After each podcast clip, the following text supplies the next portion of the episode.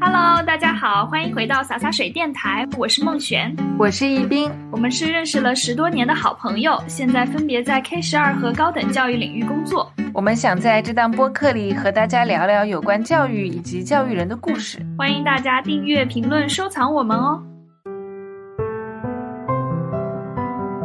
说实话，我这几年就是我长大了以后，我在就是讲起我以前的故事之类的，我都觉得很励志，我都觉得不像是发生在我身上，因为我觉得我就是努力生活，努力想要活成一个更精彩或者是更好的自己，就是在自己有限的选择中可以选择更好，这这只是我在做的事情。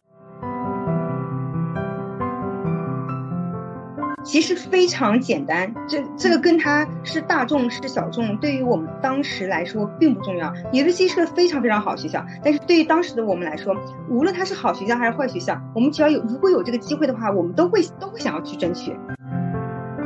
就是我父母，我记得他们刚来上海，就是我妈就是哭了好多次，就是因为我上海人，就是一直说就是说他，然后我就周围的小孩父母不让和和我们玩，就觉得说不要跟外地小孩一起玩之类的。所以需要一个比较好的一个社会环境嘛，对吧？对，不同的群体之间，你也不理解我，我也不理解你，就像你说的，就不要跟外地小孩玩。其实这个就其实挺不好的一句话。欢迎你回到洒洒水电台。今天这一期录制呢，我们仍然是在线上。虽然上海解封了，但是我们几个忘记我们可以出来在线下见面了。所以疫情到现在对每个人来说都特别的难，带来了很多变化，比如高考延期了，工作不好找了，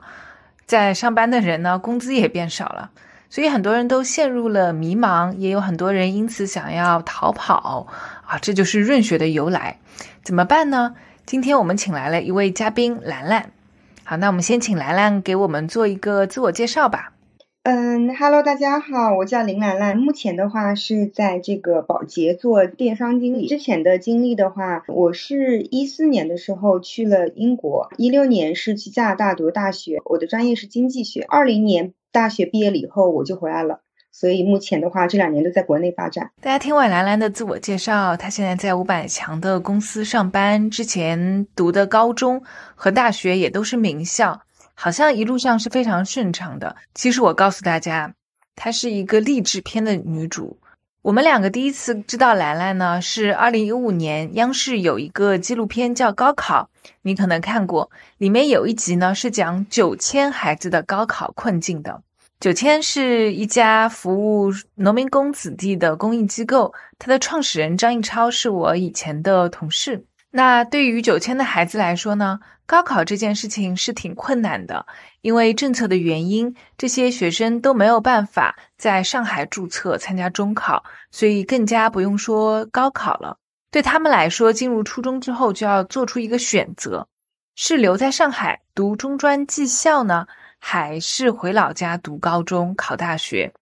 兰兰就是这个纪录片里的一个主人公啊。当时他也在为这个重大的人生选择而费心，但是让我们印象非常深刻的是，我们在纪录片里看到的当时的兰兰是一个非常非常自信的人。她坐在一栋高楼的天台上，非常有信心的说着未来。后来的事情我们就都知道了，她去了世界联合学院，然后又去了英属哥伦比亚大学。所以在现在大家都在这么迷茫的这么一段时间里面，我们就特别想和兰兰聊一聊关于选择、关于未来的这样的一个话题。那我们先从故事的一开始来聊，兰兰可以给我们介绍一下你是当时怎么从老家来到上海的吗？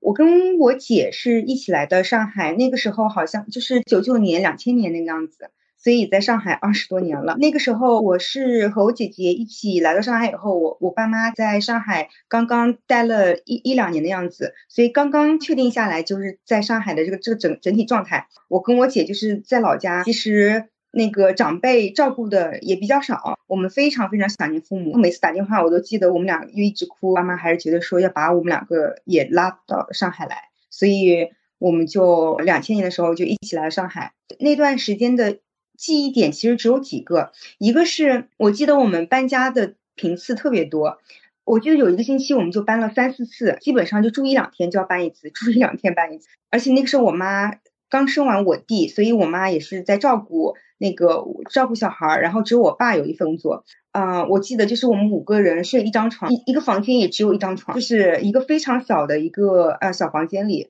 然后爸一个人非常辛苦的工作，因为我我爸妈本身也没有很高的学历，他们都是就是小学读到小学三四年级这样子。嗯，我爸当时来到上海的工作就是废品回收，就收收那个废品到小区里啊，或者是在街道上之类的。所以这就是我童年就是来到上海的第一个记忆点。第二个记忆点就比较快乐一些，就是嗯，我们就是过年的时候我们会到那个。上海豫园啊，什么就是看灯展啊之类的，那个是我对上海就是为数不多的一些一些童年记忆。其实当时并没有真正的进进入在到上海的这个城市生活中，只有在过年的时候，我们会去市中心啊看一看，哦，原来上海是这个样子的。可能是真的是长大了以后，你发现你周围的朋友，然后你的社交圈，你的这个上班的地方是在。这些市中心的区域，你才意识到说，OK，你慢慢的，包括你跟那个所有的上海人做朋友，你就是就是没有这个区域的性质了以后，你才觉得说，OK，你已经是这个上海之中的一部分了。在那个一些文章和视频里面，其实你有提到，就是说你们当时在上海生活的这个环境，可能比你在老家的那个环境还要更加简陋很多。你父母当时有没有告诉你们？为什么他们一定要到上海来？其实一开始的话，我父母过来纯真的是为了就是就是同乡的人说啊，在大城市可以赚钱啊之类的。所以那个时候，然后其实我父母当时就是为了想要赚钱，因为在老家就是做农民，其实赚不了什么钱的。而且我们家有三个孩子。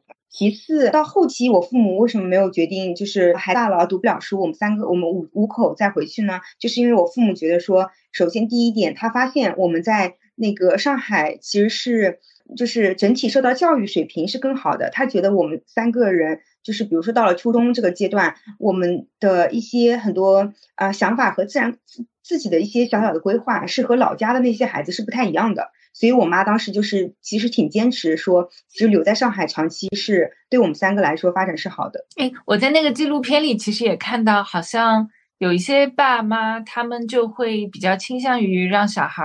回去读书，对吧？嗯，其实呃，大多数就是我们九千的学生，就是因为大多数都是我们全部都是外地学生嘛，所以都是读不了高中，上不了大学在海的。我我们我有一个同，就是有一个朋友叫吴子璇，也在高考里，就是高考的那个纪录里面，他不想回老家，然后他妈在那个阳台上说我要跳下去，就是威胁他说，如果你不回老家，我就从这儿跳下去，就是把他给逼他回去。其实他爸是上一代的一个。一个悲惨的一个人，他爸爸就差了一两分就和大学失之交臂，所以他爸就特别有这个情怀，说我是可以上大学的，我就差那一两分，所以他一定要把这个没有完成的心愿要加在孩子身上。但我父母相对而言会就是好一些，没有那么逼迫我们，最后还是跟随了我们的选择。这个同学，我可以问一下他后来怎么样吗？他回老家读。他爸叫他读工程，就 engineering 这个这个专业，他读了一年，他非常不喜欢，然后他重新考了一个音乐学院，因为他非常喜欢钢琴，所以他又读了就是安徽的一个音乐学院。毕业了以后，他是去年刚刚毕业，然后回到上海，现在做音乐老师。哎，她是女生对吗？对的。哦，我记得她，我记得她，她当时就很喜欢弹钢琴了，对吧？嗯，对的，对的。啊，所以到最后，就是即使刚开始父亲。逼迫他走上了这个路，但是他还是最终要走到自己想要走的路上面去。我我是感觉哦，就是像你刚才提到的，就是说有很多朋友，他的家长是会想要逼他们去做他想孩子做的事情。那反观而来，你的爸妈他们在就是上一代人这样的一个情况下面，因为也有很多共性嘛，他们都是从外面的城市然后来到上海打工的。一群人，他们可能受到的教育水平啊，或者说在他们的那个时代受到的一些社会背景啊、文化的熏陶，可能都是很类似的。那你父母能够在这样的一个环境里面，然后有更加开放、更加开明的这种心态，我觉得其实是非常难得的。你有没有感觉？我爸妈虽然不能说是就是在人生中引导我们或怎样，就是主要的话，我们三个人，嗯，在最重要的这个思想成长的阶段，都是在九千，就张老师培养的。但是我父母做，就是我觉得我非常欣赏的一点，就是他给我们这个自由度，就是在我们成长的阶段，没有过多干预我们的选择。也有可能是因为我们三个都比较。有有三个孩子嘛，三个声音在这儿喊，然后我父母可能觉得 说不过我们之类的，因为到了后期就初中这个样子，啊，我跟我姐都已经长得挺大了，然后我们的那个想法在张老张的熏陶下，也是比较就是比较能言善辩。呃，我觉得你刚才一直有提到，就是张老师对你的影响，可能听众还不是很了解张老师和九千，不要来介绍一下。是张玉超呢，是复旦大学。硕士哲学系的一个学生，当时他和他的他的一个朋友啊叫柯老师，然后柯老师是一个美国人，他们两个人一起来那个，我们当时是在一个外地小学，叫做莱茵，叫做莱茵学校，是在那个杨浦区现在废弃的那个机场，当时是废弃的机场那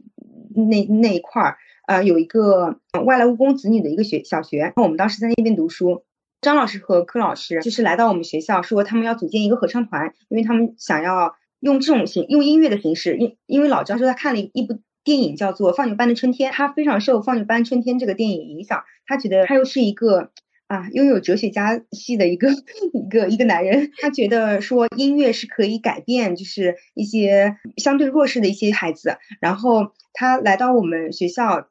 他在采访中，因为当时我还小，我都不太记得。他说他看到我们学校就是在一片废墟之中，然后所有的小孩子还是很非常欢快的在那里蹦蹦跳跳。然后他来到教室里面，他看到的一样东西就是黑板是一个直接在白墙上粉刷出来的一个一个板，就是直接粉刷出来。的这个墙就直接用作我们的黑板了。呃，粉笔都是我们自己小朋友在隔壁的学校去捡的那种短的剩下的粉笔，所以这这个这些这些场景，张老师当时就印象非常深刻，就觉得说，嗯，就是他想要做这件事非常坚定。那个时候我们就组建了一个合唱团，每个星期的话，张老师和柯老师就会来我们学校，在这个周三好像晚上，然后下课以后，他就会教我们唱歌，就是一节音乐课。我我有个问题，就张一超老师他自己会唱歌吗？他 他唱歌不 是很好，他他怎么教你们？哦，他是嗯是柯老师教，因为柯老师他美国人，然后会吉他，就是 Chinese American，是一个中中美中美混血的一个一个老师。然后但张老师会欣赏 他，我们每我们前期的时候在九千，我们所有的音乐课他都会在旁边旁听，他就。这样子，我特别欣赏。对，他会听，会欣赏。啊，后期我们真的是在，就是课程越来越丰富，包括张老师也是通过九千，就是规模更大了一些，然后他也是就是得到了一些那个方顶，就是资助。然后我们九千的课程也越来越丰富，然后也涉及到了，比如说像那个，就是比如说乐器课的话，有好几种，什么钢琴、小提琴、笛子、竖竖笛，嗯。古筝就是我们的选择就越来越多，然后在九千，就是我我们下课最开心的一件事事情就是可以去九千上课，真的是这样子。对，当时你们是几点下课的？很早，我们三三点多吧。你你们在学校的主课是不是就是学习语文、数学这样子？那个时候还是小学的课程。嗯，对，我们是小学最后一年的时候读学了一点英语 A B C 这样子，然后我真正学英语的话，其实是在初中。因为那个时候进入了一个上海当地的一个初中，所以当时就是从小学到初中，其实还是可以。是怎么样进去的？我不太清楚。嗯，当时那两年是就是上海政府决要把所有的那些外地小学和初中全部都拆掉，所以不允许他们在这个建所谓的就是不是官方的这些学校。那些所有的外地学校都是被拆了。我们那两届的人就是直接被分配到了当地就近的一个初中。呃，比如说像我姐，她就是比较晚才分配到的，所以她发现初二、初三才分配到，那个时候其实已经跟不上了。我呢？嗯，正好卡到一个点，就是我正好是小学到初中这个阶段，所以那个时候我就呃六年级的时候分配到了一个当地的那个初中。然后我弟的话更幸运一些，因为他比我们小嘛，他那两一两年正好是在他小学的时候，所以他小学就参就加入了一个就是上海公立学校。那你初中的时候才学英语，可是你中考英语考得非常高，对吧？嗯，对，我觉得英语那个我初中。我初中读英语还是蛮努力的。我我刚进这个学校，我们都是需要做一个模拟考试。呃，我记得我英语反正是就是连蒙带猜，就是好像十几分，还分数非常非常低。因为我们那一批全部都是那个班级全部都是外地学生，所以我连蒙带猜的分数竟然在。我们 众学生中是最高的，所以我变成了英语课代表，然后就非常有那个使命感，我就读书就读英语非常认真，嗯，所以我我对的，我记得我每天早上都是那种每天五六点钟就醒就就起来在门口读读英语读书背单词啊之之类的，所以我就是整个四年中我英语进步还是比较大的。那你刚才说就是说你的英语是在大家当中最好的，是不是？你们进去被分配进去的话，你们大家还都是一个班？然后跟就是本地学生会有什么不一样的地方吗？嗯，我们当时分配学校的话，我们整个年级的话会有四个班级，然后我们是五班，五班的话就是外地班，就是从各个学校的外地学生被分到这个学校了以后，所有的外地学生就是。自动的融成一个班级，其他的一班到三班就是，这都全部都是上海学生，他们都是当地的小学直接升到了初中，所以我们我们班级会有点不太一样。我们不是四个班级吗？但是我们一班、两班、三班，我们班就是五班。就是我我们一开始就是六年级、七年级的时候，当时不知道为什么我们叫五班，我们就是以为四可能是一个非常不吉利的数字，所以上海就是学校可能把我们就是跳过四，直接分到五这样子，这只是我们自己的揣测。但是我们到了最后一年的时候，就是初二、初三的时候，我们发现下一届竟然有了四班，我们就非常 curious，我们就发现那个四班其实是 both 有上海学生和有外地学生的，所以说我们就发现这个规律，说只有五班是 only。就是只给外地学生搭建的一个班级，所以把我们就是完全分化出来这样子。那兰兰，我还想问，就是一班到三班他们都是本地学生嘛？那把你们单独组成一个班，会就其他同学和你们之间的这种交互，会对这个产生影响吗？就是影响，我觉得有两点吧。第一点就是一开始的时候，我们的这个基础，我们班基础非常差，所以。一班和两班是最好的班级，一班就是那种努力要把他们培养成那个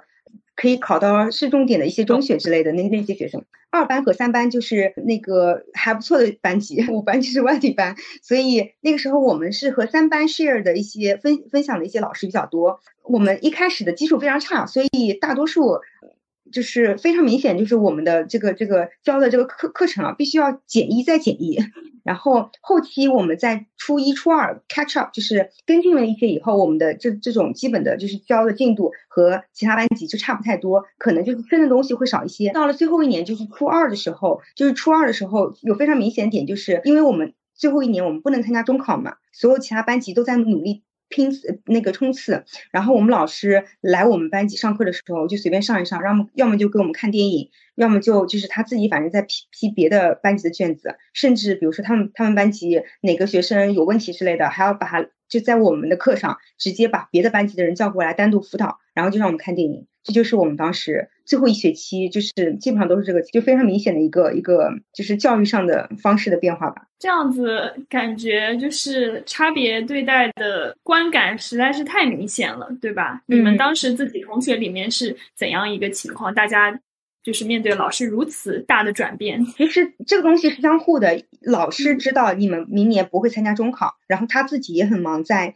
就是忙于其他班级的一个一个成绩上。然后第二点就是。我们自己的学生，就是我们班同学，也知道我们明年不参加中考，我们跟别的学生不一样，这是相互的。你不知道是先有鸡还有先先有蛋，不知道是老师这个态度先变变化呢，还是学生这个变态度先变化。其实学生在最后一年也属于自暴自弃的，就是如果你想要回老家考高中的，其实那个时候你在初初二下上学期或者是初一就已经做好决定，我要回老家了。所以我们班几个就是成绩还不错的都已经走了。然后，所以到了最后一年或者是最后学期的时候，唯一听的就是我，因为我是班长嘛。然后还有一个学习委员，反正就三四个同学就坐在第一排，其他人都趴在那个桌子上，就我们三个人就就就坐第一排。特别是上一些英语课之类的，非常明显，就是只有我们三四个人坐在前排，就是会换位置，就我们三人就坐过来，其他人都老师也不管了，老师对着我们三四个人讲课，因为他们觉得说，反正你明年。就是也是在那儿嘛，就是你也不不用参加中考，就直接让我们一批学生最后一年直接到了那个一个技校里。虽然我们也在读书，但是就整个状态完全不一样，因为我们在技校里，我们又不学他们的专业知识，然而我们又不参加中考，然后也不上之前的那些课，就是感觉自己那一年没有任何的进步。然后老师就是随便讲讲，然后我记得那个英语老师，因为是在技校嘛，所以英语老师我觉得水平也不是很高，就是很多东西都是都是错的。然后就是我，所以我都不不怎么听他的课。所以那一年的话，因为我们就是 after all，我们也是会象征性的参加那个中考。所以我和我的朋友他是学习委员，然后我们两个人都是那种每个星期会去初中拿卷子，然后拿完卷子以后，这周五的时候会把这个卷子一个星期做完了以后，把这个卷子。就准备中考那些卷子，再拿回初中，让我们老师帮我们批，因为我们自己还是要参加中考的，然后要好好准备的。然后在那最后一年，在技校里真的就是学不到东西，所以我们每个星期都会去一次初中，把卷子这样来回和老师这样交换之类的。他也会给我们稍微看一下那个啊，你看就是别的班的进度在哪儿之类的，是稍微跟我们讲一下。所以那一年基本上是这样子过来的。那在这个过程中，你是怎么样做一个决定，说我要继续学习？其实你也没有选择，因为在那个最后一年，你你其实还是一个初中生嘛，因为你还要参加中考。我们知道我们在参加中考，只是这个中考的成绩对于我们来说其实并不是很重要，因为你参加，因为比如说像上海学生，他们是因为中考不利，然后成绩分数比较低，考不到好的高中而被迫去的中专。但对于我们来说，你的成绩。就是 doesn't matter，你无论成绩好坏，你都是会进到这个中中专技校的。所以那个我我当时的点就是说，首先我已经努力了三年，就是为了为了中考，就一直在准备中考，从六年级到那个初二，然后那个到了最后一年，就突然说是啊，你你考不考随便，你这成绩不重要了，就是给我们这样的一个信号，我就觉得非常不甘，就是我已经我一直在为这个东西所努力，然后为什么我就不能有一个结果？我要给自己一个交代，就这种感觉，然后。所以最后一年还是在做这个准备，而且真的在技校就是学不到东西，所以我和那个朋友还是一直坚持做这件事情。你们当时在技校里是学什么专业呀？呃，当时最后一年的话，因为我们还是初三的，就是我们就是初三的学生嘛，所以当时并没有学技校里的课程，只是说我们会有一些，就是也是语数英之类的，但是。比起初中的话，就是很随意。我是感觉，就你刚才提到说你有个朋友跟你一起嘛，我觉得这一点可能也是蛮庆幸的一点。因为如果说一个人在那样子完全就是跟自己之前的学习环境非常不一样的环境里面，我觉得其实是很难就是鼓着这样子一股劲儿。普遍来说，社会上的大家会觉得说这是中考失败的人。会去到的一个地方，那么包括在里面教学的老师，他也会觉得说，我要去教的这一群学生，他是没有其他的选择，他是在一个考场上面失败了，然后或者说他的学习能力是非常欠缺的人，他才过来这边学习的。所以，我我会觉得说，有很多在这个地方学习的同学，他们会不断的去内化社会啊，或者说老师给到他们的这种价值评判，那就总体来说会造成在这个里面的一个学习的风气，或者。说环境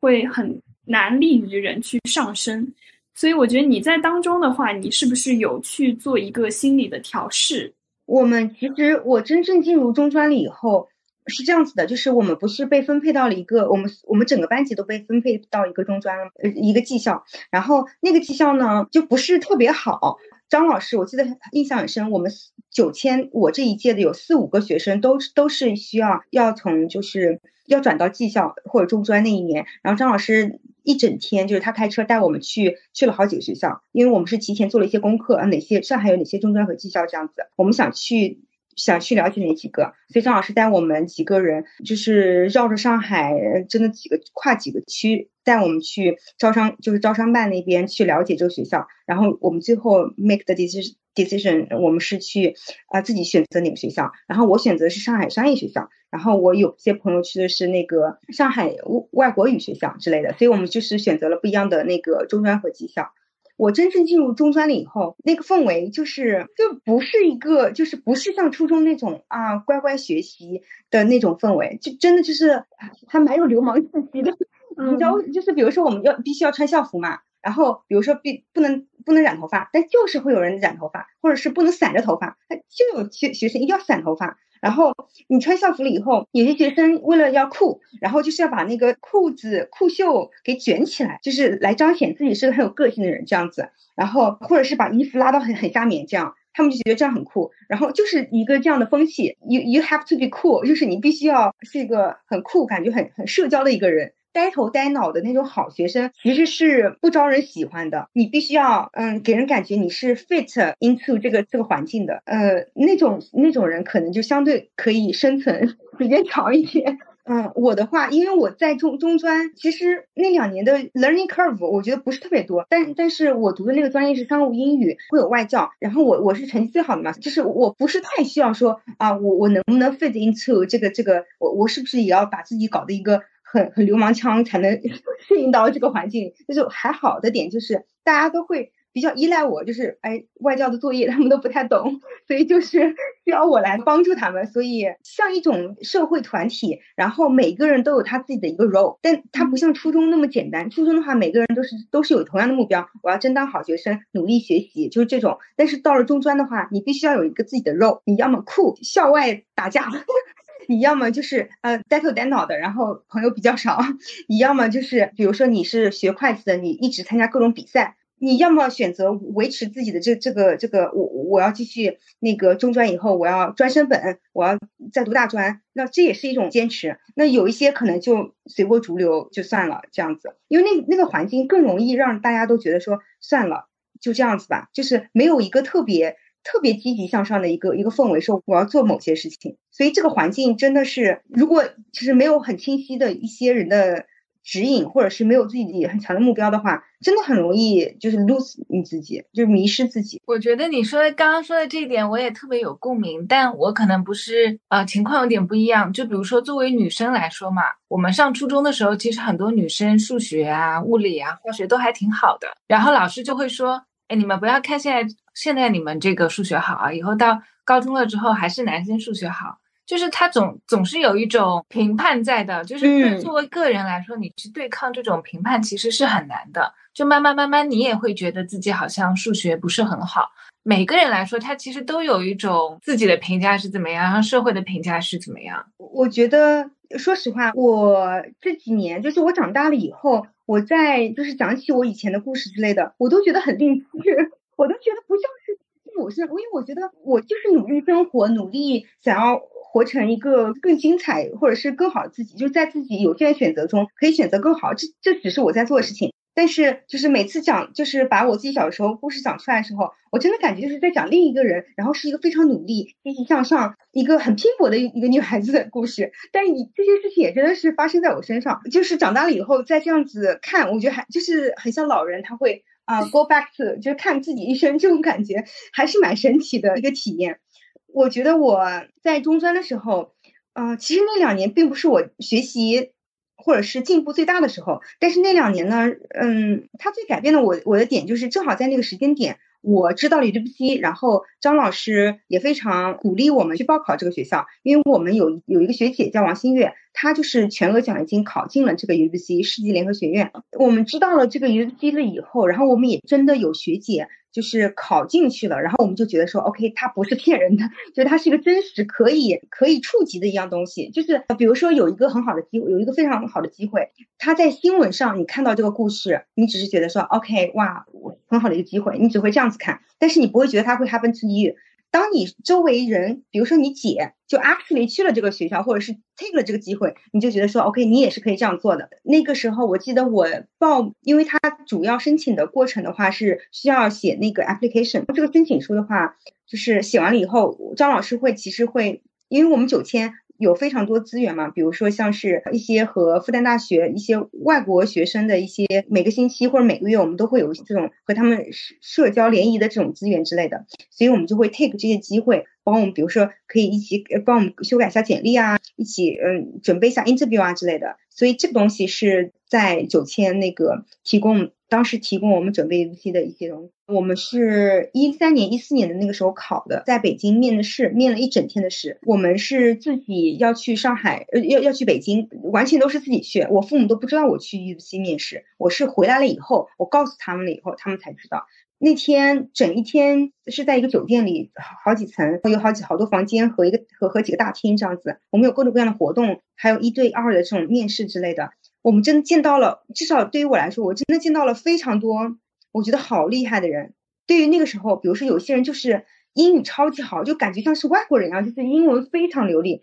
然后有一些学生就是讲东西可以。立刻就爆出一句诗，然后或者是有些人就是有很多在科学上有些专利，就是你就会感觉你周围人都好牛啊。就是张老师就讲到说，我们要知道自己的我们自己的强优势是什么，我们就是把自己的故事、把自己的事情讲讲好，就是 present 你自己这样子，就不要有太多，比如说被周围人的影响而对自己的否定这样子。其实张老师很护崽的，他相信我们九千的学生都很好的。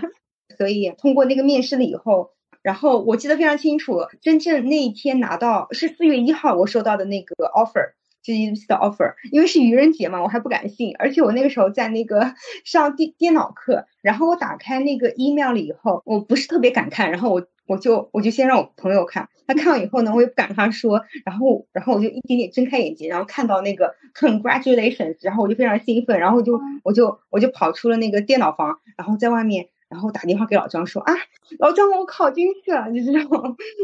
啊，这个印象还蛮深刻的。因为真的就是像你们刚才说的这个时刻，很奇妙的点就是你那一个 moment 你就知道你接下来的生活会不一样了。就是其实那个 moment 是就是如果它是一个啊 thank you for applying 之类这种东西啊，OK 它是一种生活，你你很难想象你的自己的生活接下来 future 几年的生活状态。就是被那一个 moment 所影响啊，虽然这个 moment behind 是非常多的东西，但是在那个 moment 你，真的就是就是一个一个中间的那个 transition 的一个节点，嗯，就一个分叉点。而且这个这种时刻，往往是你在人生就是后面多年以后，你再回过头来想的时候，你会觉得我的天呐，对，当时我是怎么样鼓起这个勇气去做这个事情？但是你刚才讲到就是 UWC，我觉得是即使到现在，就是它还是一所比较小众的学校。所以当时是怎样的一种讲述，让你们大家对于它是非常向往的？其实非常简单，这个跟它是大众是小众，对于我们当时来说并不重要。因为能出国留学，就是能拿全额奖学金出国留学，对于我们来说就是一个非常非常吸引，并且是我们很难 approach 的一个一个机会了。所以当时有一个学姐就是拿到了全额奖学金去国外读书，所以这个学校就即使 UVC 是个非常非常好学校，但是对于当时的我们来说，无论它是好学校还是坏学校，我们只要有如果有这个机会的话，我们都会都会想要去争取。对，因为我们在国内，因为参加不了高考，然后读不了大学，其实，嗯，已经就是已经 miss 了这个走教育或者是晋升的很好的一个机会，所以当时就出国，而且可以拿全额奖学金，本身就是一个非常大、非常吸引的点了。我们每届学生，所以都会有几个人就是英语比较好，表达能力比较强，就是我们每一届都会有一，就是有几个学生想要调试 UC。因为就是觉得说，Why not？有一个机会摆在这里，为什么不尝试一下？这样子，嗯，有这个选择的机会，然后能不能去把握这个机会？我觉得有的时候真的可能会有一些运气的因素在里面吧，真的很难去讲。我们之前不是录过录取那一期嘛？其实录取它本身也是一个很复杂的一个东西，也不是说谁优秀就谁一定进了。确实，确实。其实讲到这个，我就会想讲一个。我自己感觉哦，我不知道 UWC 他们在那个招生的过程当中，他有一些怎样的 standard，但是我感觉从我的经历来看，其实这一群人他是跟这一群人去比的，他不会把这群人跟钢琴什么十级呀，然后什么英文流利的那一群人去，每个人他要冲破自己的一个困境的难度。包括他现在到达的这个高度，大家的起点都是不一样的。所以说，你在这群人里面，你怎样把你自己的故事讲好，然后你怎样就是从这群人里面脱颖而出，这一点其实是非常重要的。那你的话，可能就是在这一群里面，你真的是一个非常不一样的存在。所以说，招生官他会觉得说，哎，这个女孩子，我是觉得说她有更大的一个潜力可以冲破的。对，所以除了运气以外，我觉得就是个人身上表现出来的一些东西也是非常重要的。然后我就是从这个点生发开来，我就会非常的想要去问，就是你觉得你有这样子一个性格，或者说你当时脑子里面有这样一个一直以来就是坚持的一个想象，是不是跟你的父母啊，或者说还是一些其他的原因有关？你觉得哪一个原因给你的一个影响会更大？我觉得，如果必须把这个事情当做一个像课题一样思考一下，因为这种事情很很少人会会拎出来说，就是思考，哎，是什么原因导致的现在的我，或者是我的性格？我觉得两点吧，我一一是家庭，因为我是第就是老二，所以我姐就是比较能干，就是在家里会帮爸爸爸妈妈就是分担东西会多一些，然后我弟还小，所以我在中间是一个可能相对而言存在感比较低的，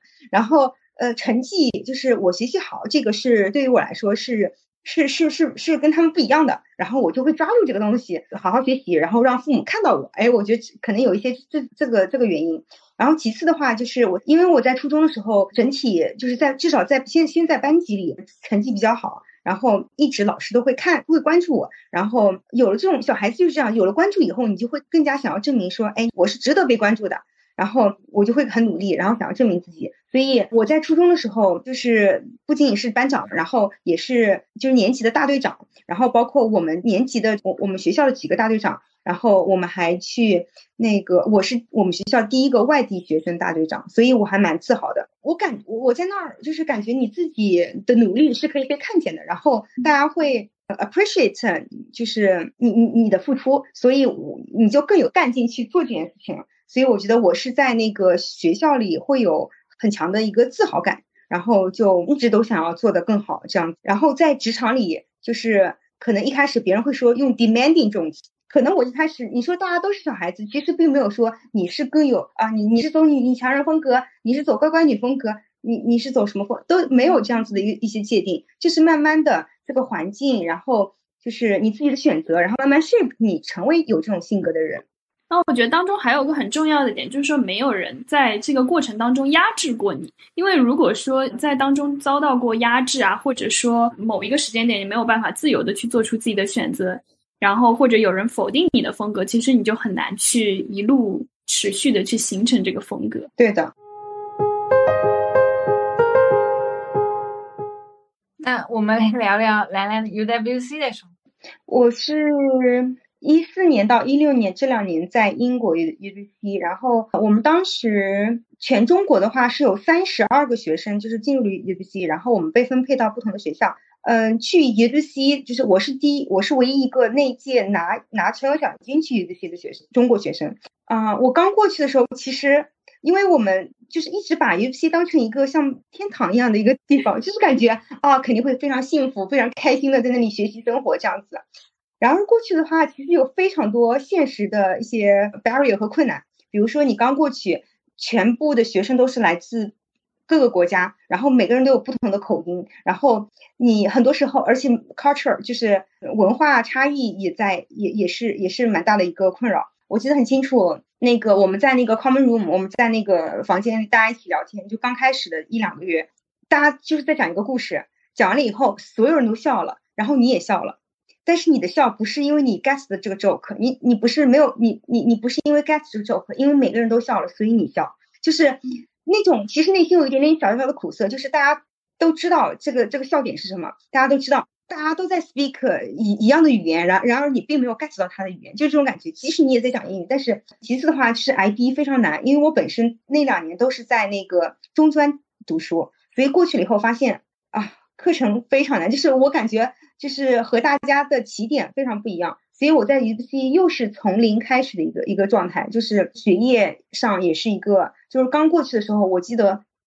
我们数学。就是第一学期结束以后，我我的老师就直接告诉我说，你虽然是中国人，但是不需要所有中国人都 take high standard 的数学。他说你的数学的水平就是你就 take standard 那个 level 就可以了。他不让我 take high level，就是印象他是单独拉我，就是这样跟我讲啊。反正就是一开始第一学期的这个学业还是蛮 suffer 的，因为是真的是落了非常多的东西，然后再加上语言又不一样，所以还蛮 suffering 的。所以无论是 socially 还是在 academically，就是学业和社交上都有蛮多的困难。第二学期是慢慢适应，第第二年就也就是第三学期，就是逐渐你基本上就是就就觉得 everything is under control 了，就是你觉得你可以 control 你自己的生活和状态和速度这样子。当时学校有给你提供什么支持吗？包括后面在申请的阶段。嗯，学校的话，就是我们学校老，因为是在 UBC，所有所有的人和就所有的学生和老师都非常非常好，而且还有一点就是它和中国不一样的就是，你即使就是比如说我一开始你第一学期没有人，就是大家不知道互彼此的成绩这样子，所以也有些人就是就是成绩一般，但是他在 music 或者是在自己的领域就做得非常好，所以而而且这种学生不会因为他成绩。貌似不是最好的，而被 treat differently，就是每个人只要有有你自己的所谓的长处，或者是有你特点，我就是所有东西都是可以被接受的。然后大家都是大家都很在意成绩，但是呢，成绩不是唯一的 standard，你可以走你自己认为你喜欢的方向，都是都是非常 open 的。然后学校，你你刚刚说学校对我有什么 help，就是一是这种氛围，不是那种像中国一样非常 push，你必须要成为这种人。而是我可以有自己的一个学习节奏，就是我开始我的基础不好，但我慢慢读，我可能第一学期没有 catch up，我第二学期、第三学期 catch up 了，就是我自己有自己的这这个 standard，自己的速度。然后其次的话，学校的老师都非常好，就是你可以随时就是去找他们，然后让他让让他教你，然后他们都非常非常耐心，人都非常好，像比起中国就是那种功利的想法少很多。那就是说，在那个英国那个校区是有几个中国学生？有五个左右，然后他们其他都是两个北京的，然后三个都是江苏的高考状元那种，就是成绩非常好，都是市市重点那种学校，就是精英学校那种感觉。如果没有选择去 UC，可能就是考清华北大这这种水平的。嗯，怎么说？因为 UC 它是一个非常不一样的学校，所以那个整体氛围就是非常的多元，然后大家都非常 open，然后你可以，你 you can be a nerd if you want，是我们非常 encourage 你，就是可以 engage 到 involve 到不同的学校的活动里，因为我们是就是一共有两百多个学生，然后有一百多个 nationality，所以。就是在这种氛围里啊，你不会觉得说我是过来 purely 要考一个好大学的，你是觉得说这两年是值得珍惜，然后好好在这两年就是体验不同的人生状态的。所以即使是中国学生，他学业没有落下，但是他也是在努力，就是 take U C 的很多这个环境所给的东西。那去到加拿大给你什么样的改变？我是。我初中的时候，这那两就是我在高中也不新的那两年，我觉得是生活非常充实，每天都是在一个很有目标感，就是每天生活也很丰富，社交生活、学业都非常丰富。然后到了大学以后，我是在加拿大，然后相对而言是一个，因为我我接下来的话，因为本身大学四年看似是非常长的，especially 你刚到了大学，你会觉得。哇，好长的大学，然后你就，而且那个节奏非常慢，就相对而言，就是加拿大整整体节奏非常慢。我刚到了加拿大，因为我的那个 U C 的两年经验，所以我去了加拿大以后，我我我就没有任何的生活 barrier，就是我的语言。我的这个社交文化这些东西，我其实都是一点问题都没有的。然后，所以整体来说挑战不是特别大，也是那一两年让我自己可以逐渐，因为我从小到大都是一个非常急性子的人，因为我喜欢有 planning 有目标感的生活。从那一两年反而让我就是可以 slow down 我的生活，开始 enjoy，有时候什么事都不干，比如说发呆半小时，我是个非常正常的事情。然而对于在我们就是在国内成长的学生来说，就是至少对于我来说，我小时候就觉得说，我比如说周六周日我要 plan 好我今我要完成什么东西，就是你否则你就感觉你的这两天被浪费了。但其实，在国外的话，你这两天可以什么事都不干，就叫做 relax，就是一件事情对于他们来说。所以真的就我我学会了 relax，就是很奇怪，就是听起来很很 ridiculous，就是我真的是学会了让自己放松下来，而不是被。一种标准所所束缚着。就我们刚刚一直讲的，就是兰兰的留学路啊，包括之前的经历，那这个对你后面的职业发展道路起到了什么样的作用？就你为什么选择现在的呃这个职业方向？然后你未来准备做什么？比如说你在学校的时候，你会有非常清晰的目标。你在初中你是要进个好好高中，你在高中你想进个好大学，就是非常清晰。然后你大学结束了以后，你想进一个好好的单位，好好的工作，OK，然后呃。然后大学毕业了以后，然后我也进入了呃所谓的什么世界五百强，然后一个非常非非常不错的一个一个公司，然后拿着不错的薪水，然后我公司文化也非常好，人也非常好，貌似好像对于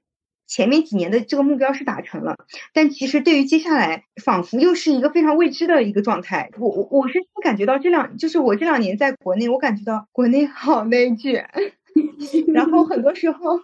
就是感觉生活非常非常艰辛，你知道吗？然后，然后随着疫情的到来，然后经济又不是特别好，然后周围有非常多同学朋友，就是从大从从 master 刚刚毕业找不到工作，或者在大厂在阿里被被被被辞退，你就会发现，很多时候不是你 plan 要怎样就可以怎样的。然后我接下来的话，我还嗯没有完全想好我要做什么，就是我我，但是我大致方向的话是想要。在我现在所做的东西，就是我的自己有一个有一技之能。这几年好好在自己的领域好好深耕，做一个有技能之人。就你刚才提到说你工作嘛，哎，我就想问一下，呃，你当时回国决定要回国的时候，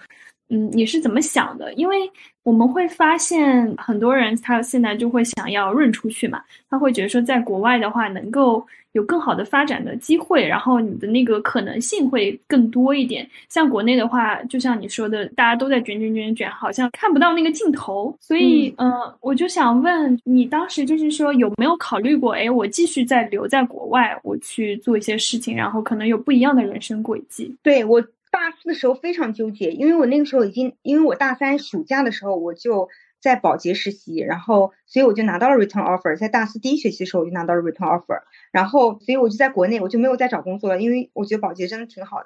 嗯，然后当时我就是在想，那个我是要留在加拿大还是要留在，我就还是要回国，真的纠结了非常久，然后也找了好几个老师交流这样子，然后二是加拿大本身那边经济不是特别好，而且疫情来了，然后嗯，我就想说那个回国尝试一下吧，因为我本身我也没有在。因为我那六年都在，就是都在国外，所以相对而言，我对国内有是有一丝陌生的。我只有暑假一两个月会回来，所以我觉得那个我要感受一下国内的这种这种这种变化和这个所谓的这种快速发展的这种一个状态。After all，你是那个做决定的人，我至今还有时候还还会在纠结自己这个自自自己接下来要做什么决定。就我不知道可不可以问啊，就是你的家人在你这一段时间里面，他们有发生什么变化的吗？比如说，就是你不是六年都在国外吗？那你家里人，我们好像知道，就是说你弟弟他去，他好像继续他的那个汽车维修这个专业是吗？拿了大奖。对，嗯嗯嗯。呃，我姐的话在 N 一个 NGO 工作，就是太阳花，类似于像九千那样的一个组织公益机构工作。对，然后啊，我对的，我们三个就是三个不同的选择。然后我弟的话，在那个汽车维修的一个技校结束了以后，他就在一个呃，就读了中专，也也是读的汽车维修。之后他就参加这种汽车维修的各个比赛之类的。然后他也是昨天刚从重庆就是培训回来，然后。嗯，所以之后的话，他会做成为一个就是培训师，然后，嗯，也会参加一些这种培训，就是呃这这方面的比赛之类的，然后或者是嗯自己开自己的 4S 店之类的，这个是之后他的发展。其实我想，我蛮想跟你们聊一下，你们觉得，嗯，你们生活的信念这些东西，就是 你你们能懂我的？我想 get 问点吗？就是说，我我是感觉，就是你从小到大一直的。环境跟你的 thinking process 都跟我非常的不一样，就是我觉得我不知道一斌是怎样，反正我就是觉得我老是觉得我有一个既定的路，我要去把它给完成掉。然后我觉得相比我来说，你就是更加开放，然后你会更早的去思考说，哎，我就是。呃，就是我要追寻一些什么东西，或者说我可以去追寻一些什么东西。就这个东西，我我现在回过头来发现，感觉我整个前面的求学的路上，我好像都是一个非常 blinded 的状态。我就我们没有那么的对，我就天天想着我自己考试。对这些留学的那个历程，我觉得还是蛮能改变人的价值观跟对世界的想法的。嗯嗯。其实说实话，比如说像我们九千，我们这些学生都是比我们同龄人要更成熟一些的，就是因为我们更早的面对这些选择，就是我们父母不能帮我们做这些 decisions，或者是我们也不不像你们一样有非常清晰的初中到高中、高中到大学的一个一个一个 track。所以对于我们来说，我们在中途的时候，我们就可能要被迫下车。那我们被迫下车的时候，我们就是要我们接下来要 take 哪个交通工具，就是我们要做什么什么选择。就是我们可能是选择的这个面临这个选择比你们早一些，所以相对而言，我们九千的学生是比周围人要那个，especially 在高中那个阶段，就是很明显的比他们成熟特别多。这个环境迫使你 要对，迫使你去做选择。就是我们局外人看来，我们会觉得哦，天呐，就真的好厉害，好厉害。但是可能身在当中的人会发现，哎，其实是这个很 natural 的东西。对对，嗯，就像你前面提到说的，就是说你回想过来，你会发现你很像一个电影，就 感觉好励志的一个小孩，女女孩啊。对对对，然后。这个其实就是讲，就是让我想到一个点，比如说在战争的那些小那些那些孩子是非常非常成熟的，这么早就已经就是思考的东西，就是和一个普通。嗯，自然长大的小孩不一样。然后大家说，哇，他真懂事，真就是真成熟。那这这不一定是一个好的事情，就是因为他在那种环境，他不得不要像一个大人一样思考。但是人世间就是小孩成慢慢成熟成一个成年人，他不应该是这种自然的给他，就是自然的这些土壤和水分，让他自然的成长成他想要的形状吗？那样才是一个最健康、最好的一个状态。其实过早成熟，或者是不成熟，或者是就有太多人为而 transform 让它变得就是不一样的那种状态，反而是是不太好的。我觉得。所以你是觉得说自己现在有去回想那些被迫做出的选择的意义吗？呃，我倒不是说我就是我我我是非常 thankful，说我有这些经历，让我觉得说我我体验了一个不同的一个感悟吧。但是呢。就是 naturally，我是觉得说，我刚举的例子是比较极端的，比如说一个在战争的小孩儿和一个，比如说在芬兰一个就是非常自然成长的一个小孩儿，他们两个人的状态是不一样的。我们在允许的情况下，我觉得教育还是应该追随让小孩自然的成长，自然解放他的天性，去追求他想要或者是他适合的。track，而不是就是比，所以 go back to 我的故事，我我并没有说我我我我这个我我自己这个经历是不好的，但是我是觉得说我这经历对于我来说是 unique 是 special 的，但是我不能说这个就是如果让我重新选择，你说让我让让我要变成一个农民工小孩，从小就是一来到上海就就整个就是我父母，我记得他们刚来上海就是我妈就是哭了好多次，就是因为我上海人。就是一直说，就是说他，我就周围的小孩儿，父母不让和和母儿，就觉得说不要跟外地小孩一起玩之类的。是，就是我不会说，我想，就是如果我是个小 baby，我要出生的时候，对，我不，我我不会说 naturally 我要选择这条路，而是既然我我我是这样的 background，那 OK，我 take it，就是我会欣然接受。但是最 natural 的状态，我觉得还是大家应该就是自然的成长。嗯嗯，对，所以需要一个比较好的一个社会环境嘛。对吧？对，包括像九千的学生，我觉得其实也都是整体来说都是挺幸运的，有张老师这样去去讲。那更多的学生，他们其实没有一个发声的通道，然后就慢慢变成，就说不同的群体之间，你也不理解我，我也不理解你，就像你说的，就。不要跟外地小孩玩，就其实挺不好的一句话，但大家都会默认说这这两个就不太一样吧。我感觉更多的是，比如说像现在可能相对好一点点吧。最最刚开始，比如说像兰兰，你这个时候，你那个时候来到上海的时候，可能还是一个农民工过来的一个大潮吧。我觉得那个时候很多那种补助啊、资助的一些政策啊，或者说什么，都是处于一个中空的状态。所以你完全就是靠自己，自己个人能不能撑过来？说白了，就是完全靠你自己的一个心理素质，跟你呃有没有这样子一个恒心，你就是决定了打定主意，我一定要留在这里这种感觉。更多的人他可能在这个过程当中他就走了，他就流失掉了，他就不不留在这个地方了。其实是一个很难的历程。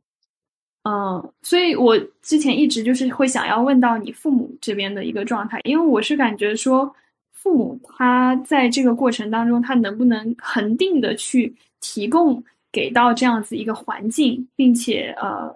能够少一些的让就是孩子体会到在这个过程当中的他们的一些困难之处，其实反而在别人看来没什么，但是在在这样子的一个背景、这样一个起点的家庭里面，可能他已经是一种非常大的滋养了。呃，反观很更多。中途被刷下来的那些朋友啊，你的一些同学啊，什么，可能他们就没有那么的幸运，所以这个当中也是一些非常不一样的因素吧。这是我作为一个局外人的一个观察。就是其实，比如说像我和我爸妈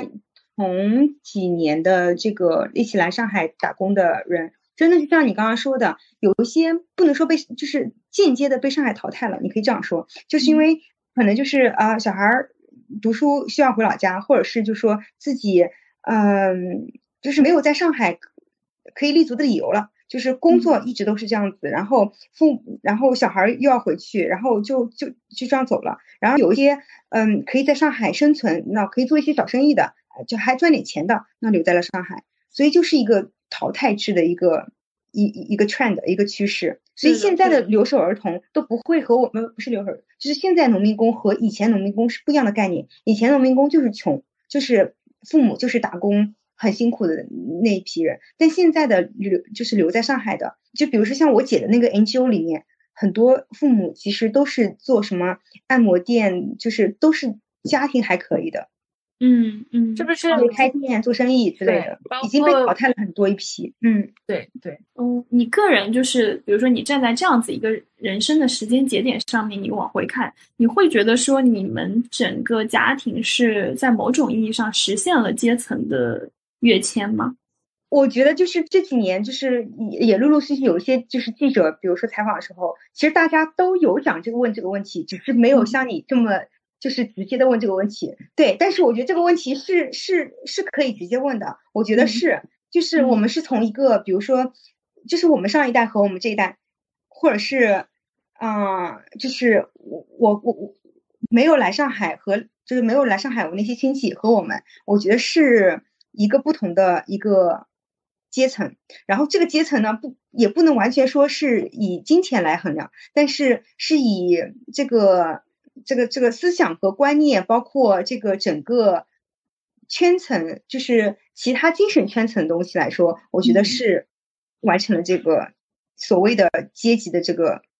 提升。这也是我觉得就是感觉到会得到的答案。因为其实我之前跟一斌也是有在聊这个事情嘛。嗯，其实这个问题它是一个最关键性的问题，我觉得。它是一个非常关键的问题，就是包括教育，我们为什么要就是让孩子去接受更好的教育啊？然后你父母在这个过程当中，其实大家都是想要去往上走的，